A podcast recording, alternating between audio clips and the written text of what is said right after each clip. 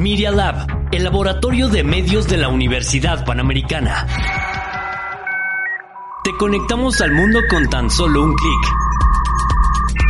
MediaLab.up.edu.mx MediaLab, estamos conectados. Un profesionista exitoso debe tomar decisiones que forjarán el futuro. Para eso, hay que tener creatividad, innovación, perseverancia y romper paradigmas. ¿Cuándo fue la última vez que pensaste en el impacto de tus decisiones? Decision Makers, con Alejandra Volburg y Daniel Ortiz Otegui.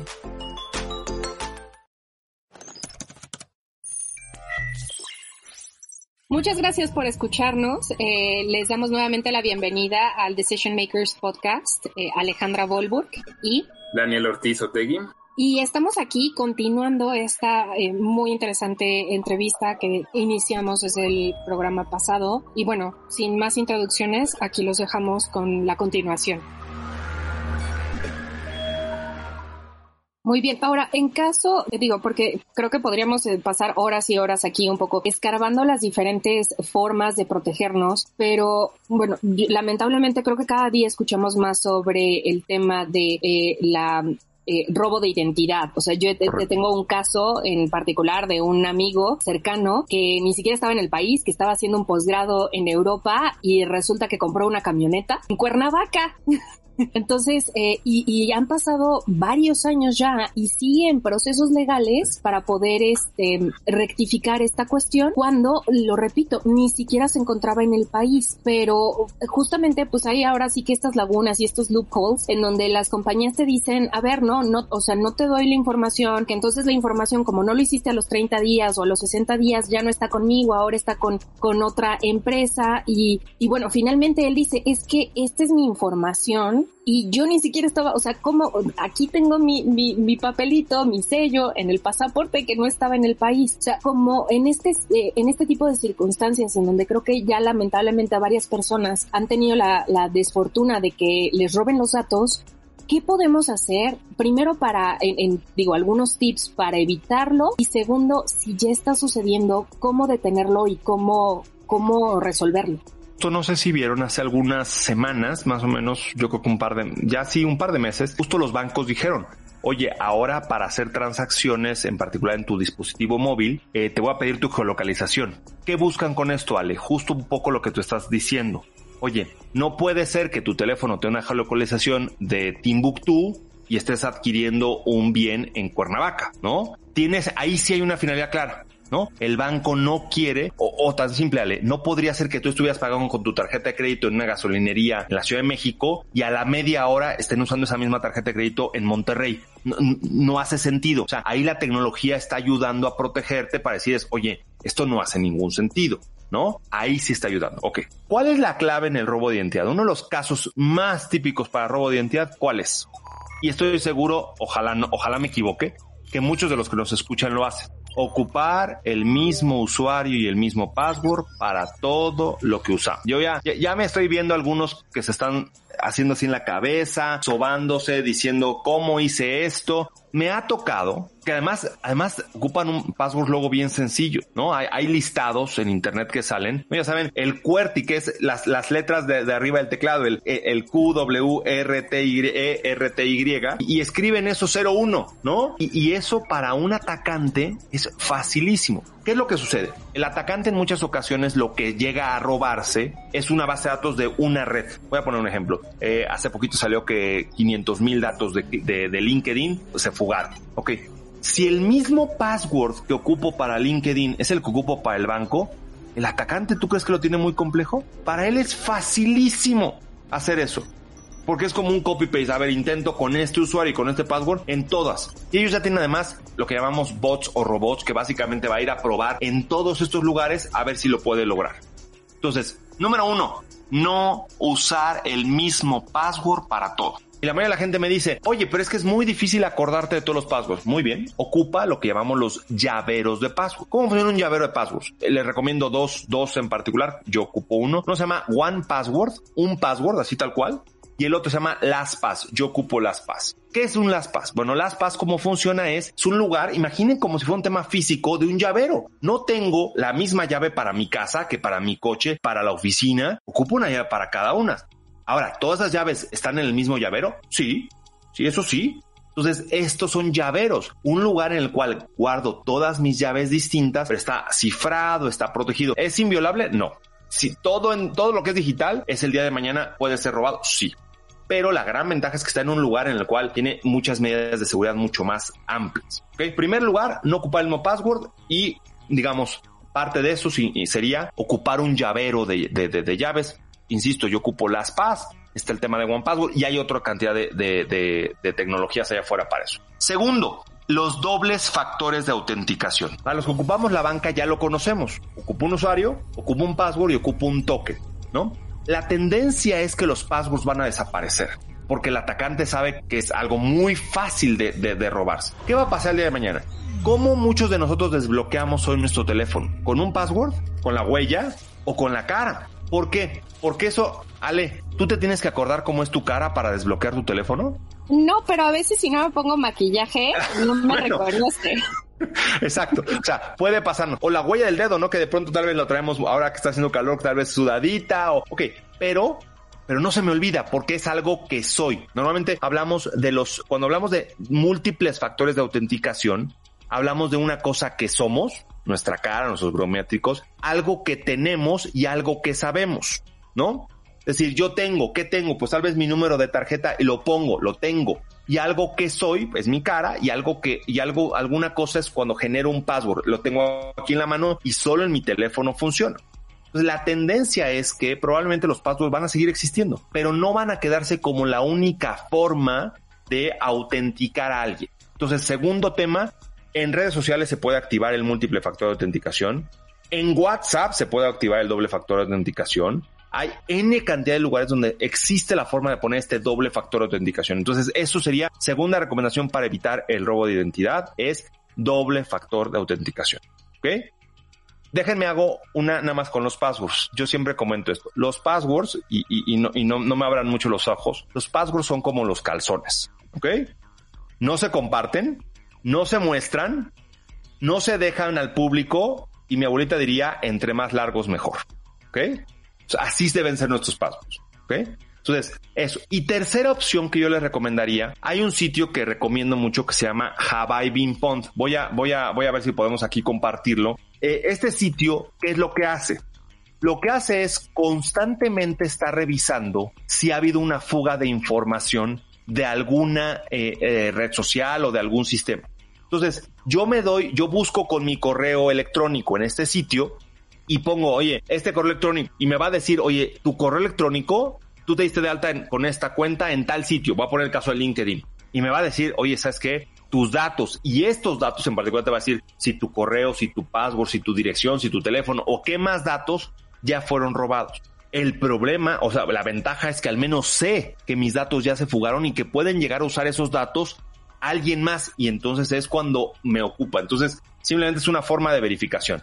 Y última recomendación para, para esto, en particular para temas financieros, lo que son las alertas de los buros de crédito, ¿no? Eso es fundamental. Nos cuesta, voy a poner un ejemplo, la que yo tengo cuesta 300 pesos al año. Pero, pero vale, vale más, Ale, comparando con el caso de tu amigo de la camioneta. Prefiero pagarle 300 pesos a, la, las alertas y que me avisen. A mí me llega y me dice, voy a poner un ejemplo, más si la compraste a crédito. ¿Qué hacen? Tienen que investigarte si, si eres, si eres este, sujeto de crédito o no. Entonces, en ese instante te llegará una alerta y te dice, eh, no lo sé, tal compañía, tal banco hizo una búsqueda de tu nombre. Y tú vuelves tú, si no estoy pidiendo un crédito de eso, si yo no tengo ninguna relación, ¿por qué? Y puedo hablar en ese instante y decir, yo no estoy pidiendo ese crédito. Lo mismo que las alertas de, de consumo en tarjetas de crédito, ¿no? Y fundamental el poner notificaciones o el tener ahora las tarjetas, muchas tarjetas se pueden apagar, ¿no? Digitalmente puedo apagarla este, y, y, que no se puede ocupar, aunque la tarjeta se la lleguen a robar, yo desde mi teléfono puedo apagar la tarjeta. Entonces, son algunas recomendaciones para evitar el robo de identidad. Ahora, que aún con todo eso es posible, sí, sí. Entonces hay que tener mucho cuidado. Lo típico de los correos también, no abrir correos que no conozco, no abrir archivos de personas que no conozco, viene un, viene un tipo de ataque muy fuerte que es, hoy día nos mandan algo por WhatsApp y creemos que pues es WhatsApp, no me pueden mandar algo malo. Y, y ahí te pueden estar mandando eh, un virus, un, un, un troyano, un, eh, un backdoor, formas de tener acceso a tus dispositivos. Esto suena este, demasiado este, avanzado, ¿no? Que todo esto pueda suceder y aunque como ustedes no lo están viendo, nuestras caras mientras Juan Carlos hablaba, se iban a abrir, los, nuestros ojos se abrían más y nuestra boca igual, ¿no? Entonces nos deja con muchísimas dudas, ¿no? Y también aquí, pues las recomendaciones las seguiremos. Todos estos sitios que nos ayudaste a, a decir y que nos estás compartiendo, trataremos de ponerlos en la descripción del, del podcast para que lo, lo, lo, las puedan seguir y los puedan utilizar. Y también, pues, comprometerte para que este, nos acompañes a platicar acerca de to todo un tema, ¿no? Porque creo que esta conversación abrió muchísimas oportunidades de conversación para que nos enfoquemos en, en uno solo más adelante. Por supuesto, por supuesto. Y sí, eso es un tema, miren, hay un, hay un, este es un tema que nos tiene que llevar a la conversación familiar. O sea, en la cena, en la comida, cuando me siento con mi abuelita o con mis hijos o con mis primos o mis vecinos, es una plática que hay que tener. Hay, hay, que tenerla, o sea, sé que no nos agrada, es como la, la, la, plática que se tenía hace unos 20 o 30 años de algún tema sexual que era así como, híjole, no, no hay que hablarlo porque es algo muy mal. Bueno, hoy, hoy día es lo mismo. Tenemos que tener estas pláticas entre familia. ¿No? Y hay veces que los adolescentes o los jóvenes tienen más conocimiento que los adultos, entonces hoy día la plática tiene que ser al revés. Oye papá, oye mamá, oye abuelita, oye abuelito, ¿qué estás haciendo para que no te pase a ti? ¿No? Es una plática que hay que tener. Les dejo por ahí también, ojalá lo puedan compartir, eh, un sitio de Google que tiene para, para protegernos contra justo estos correos de phishing, ¿no? Muy buena herramienta, es un test de 10 preguntas y es qué tan fácil caerías en, una, en un ataque de phishing, que es la puerta de entrada en el 70% de los atacantes contra esto que dices tú, Ale, es por ahí. Créanme, no se preocupen si no sacan 10 la primera vez, pero háganlo cada dos, tres meses para revisar qué tan consciente estoy de, de, de mis medidas de seguridad. Sí, muchas gracias, lo, haremos y les, seguramente les reportaremos nuestras calificaciones en, en este medio, ¿no?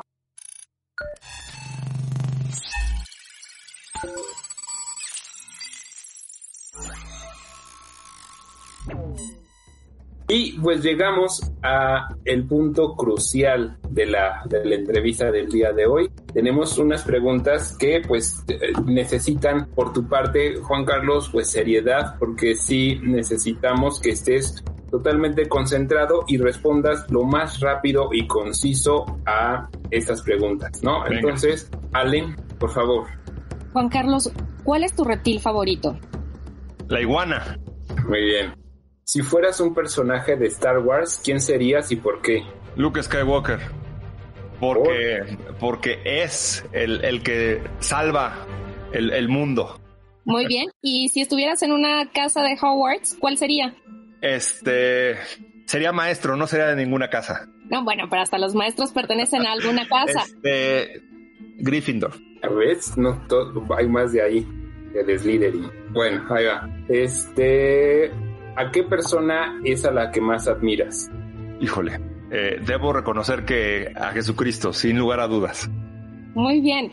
¿Cuál es tu platillo favorito y en qué lugar recomendarías probarlo? Hay, un, mi hermano vive en Estados Unidos, vive en Texas y hay, hay la carne, ¿no? Carne en general. Pero el brisket es una carne que se cocina durante 24 horas. No es como nuestra barbacoa mexicana, pero el brisket en particular, acompañado de una salchicha bien cortadita al estilo tejano, es una cosa espectacular ya nos veremos ahí. Nos pasas también la dirección de donde vive tu hermano para poder ir y, y podemos aprovechar y vacunarnos en Texas. Venga. ¿No? Este, con toda esta información que tú ya posees, ¿te animarías a hacer una profecía? Sí, claro. Más que profecía es confirmación, es profecía y confirmación de, vean una película de Scarlett Johansson que se llama Ghost in the Shell.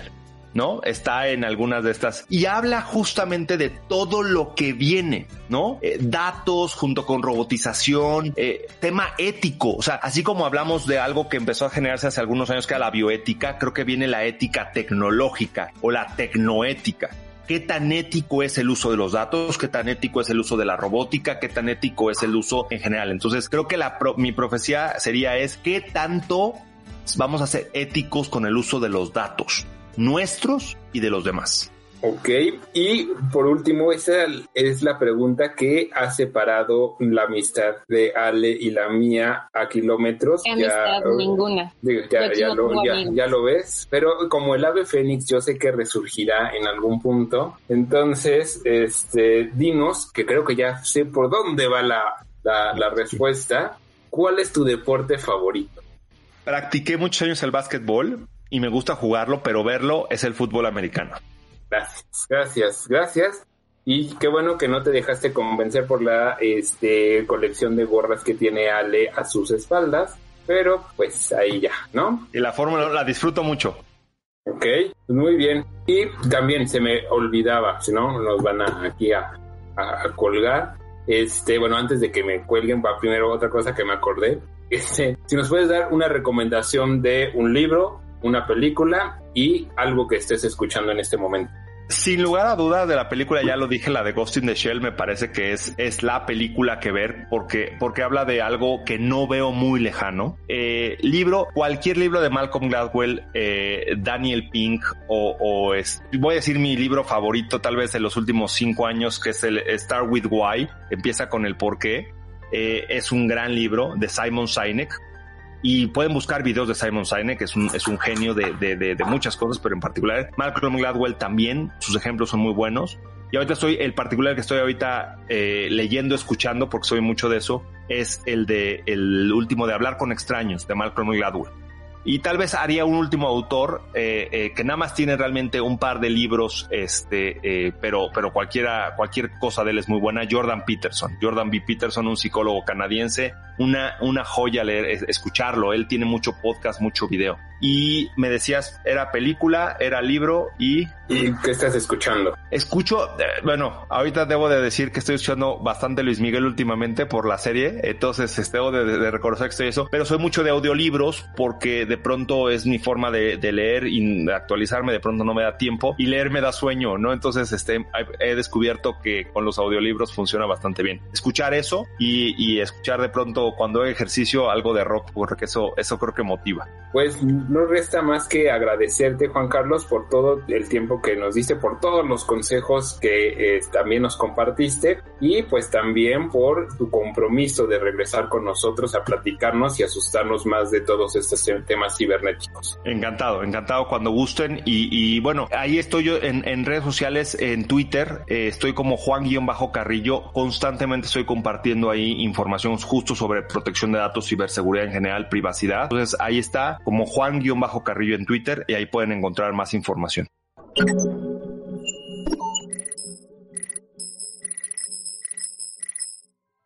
Pues excelentes recomendaciones que nos da Juan Carlos para que pues tengamos alguna tarea para, para hacer. Pero también nosotros tenemos algunas recomendaciones para darles, ¿no, Ale?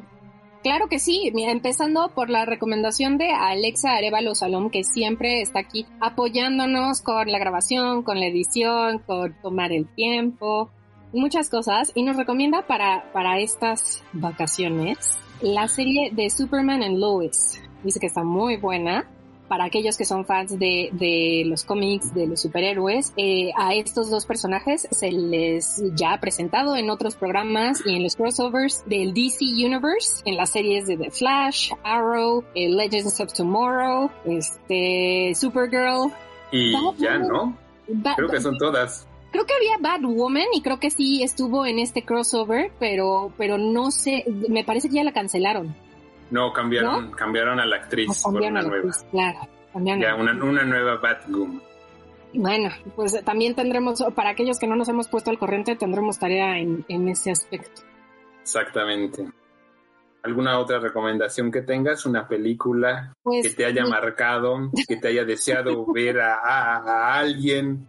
A- como al, al, al psicólogo, al No, médico, ah, empecé a tomar mis vitaminas y hacer este eh, sopas de letras y, y este sudoku. Y rompecabezas y todo eso, ¿sí? Puede ser. sí. Es eh, The Father, la película con Anthony Hopkins y Olivia Colman. Es muy buena película. No es una película fácil de digerir. Definitivamente no es una película palomera. De hecho, probablemente si compren palomitas les cueste trabajo comer las palomitas a gusto porque la película no es como para palomitas. Pero Muy buena película. No quiero decir mucho más allá de eso. Es una excelente oportunidad para experimentar demencia. Exacto, bueno, y ya si necesitan como un aval de la recomendación de, de, Ale, pues Anthony Hopkins ganó el Oscar a Mejor Actor por esa película, entonces, pues ¿Sí? está, está ahí para que, la, para que la disfrutemos, ¿no? Correcto, y Olivia Colman ganó hace un par de años el Oscar por la Mejor Actriz por la película The Favorite. Ella era The Queen por la película The Favorite, cierto. La verdad es que la película la hace Olivia Colman o sea, si la viste es excelente, es buenísima, es, es un humor muy, muy negro, pero... Pues, le queda perfecto. Pues le queda perfecto, creo que justamente por, por lo ligero de su actuación.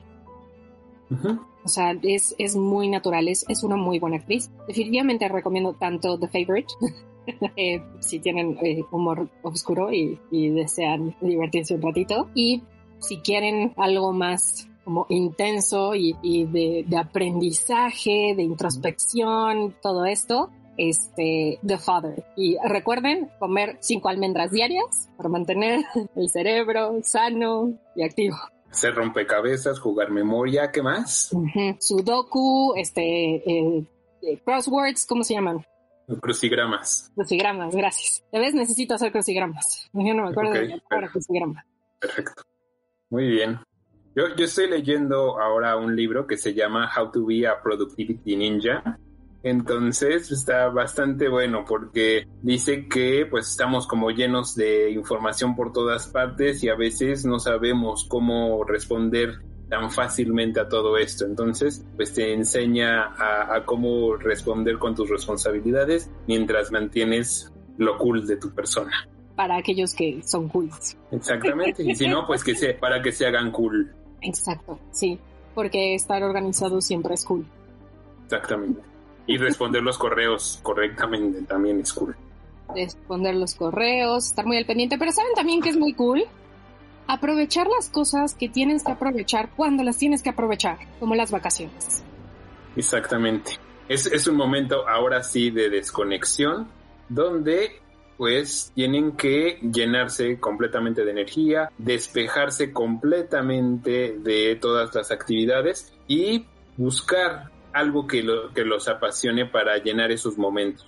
Exacto, y muchos de ustedes estarán eh, participando en algunas actividades, hay quienes no tendrán vacaciones, quienes están trabajando, eh, los alumnos que están tomando clases durante el verano, pero creo que es una excelente oportunidad para aprovechar, desconectarnos un poquito, cambiar eh, un poco las rutinas que hemos estado llevando y nosotros también estaremos aquí tomando un descanso de este espacio en el que muy amablemente nos acompañan cada dos semanas. Eh, los invitamos a contactarnos por medio de nuestras redes sociales con ideas, con, con comentarios sobre qué les gustaría escuchar para la próxima temporada que iniciará en agosto. Exactamente. Entonces, pues si tienen ahí alguna idea, algún invitado que quieran que, que traigamos, algún tema importante que quieren que, que tratemos, pues nosotros encantados los estaremos recibiendo en nuestras redes sociales. Entonces, Ale, ¿nos dices tu Instagram, por favor? ¿O no querías que dijéramos esa no, por mi, ese medio? Mi Instagram varias veces lo hemos compartido por aquí, solo que no me acuerdo cuál es mi Instagram, porque pocas veces me ateo a mí misma. Ok, perfecto, es como tu teléfono, ¿no? No te lo sabes. Muy bien, perfecto, ¿no? ¿El tuyo, Entonces, el mío es arroba danotegui, Okay. Entonces nos pueden decir, no, nos pueden mandar ahí lo que ustedes quieran, taguearnos en algún momento y pues estar al pendiente, ¿no? Eh, de lo que pase con, con, con, las redes sociales de la, de la universidad. Y en serio, pues disfrutar las vacaciones, como dijo Ale, bajar el ritmo, cambiar la rutina para que pues el siguiente semestre lo empecemos con toda la energía al 100%. Pues nuevamente, eh, tanto a ti, Dan, como a Moisés Reyes, a Alex Arevalo y a toda nuestra audiencia, muchas gracias por, por todas estas horas que han pasado con nosotros. Esperamos que sigan siendo muchas horas y esperamos saber de ustedes, como bien lo dijo Dan, a través de las diferentes redes sociales. Eh, y nos estamos escuchando en agosto. Que tengan un excelente verano. Exacto, cuídense y nos vemos después. Uy, ya terminó. Pero las decisiones aún no terminan. Toma la iniciativa, arriesgate y lleva a cabo el proyecto que quieres. Síganos en las redes sociales de Media Lab-UP o en medialab.up.edu.mx para más información. Decision Makers con Alejandra Volbrook y Daniel Ortiz Otegui. Los hechos, comentarios y opiniones expresadas en este sitio y programas son responsabilidades de quienes los emiten. Y no reflejan en ninguna circunstancia el punto de vista de la Universidad Panamericana, de sus autoridades y de sus representantes legales. Media Lab, el laboratorio de medios de la Universidad Panamericana.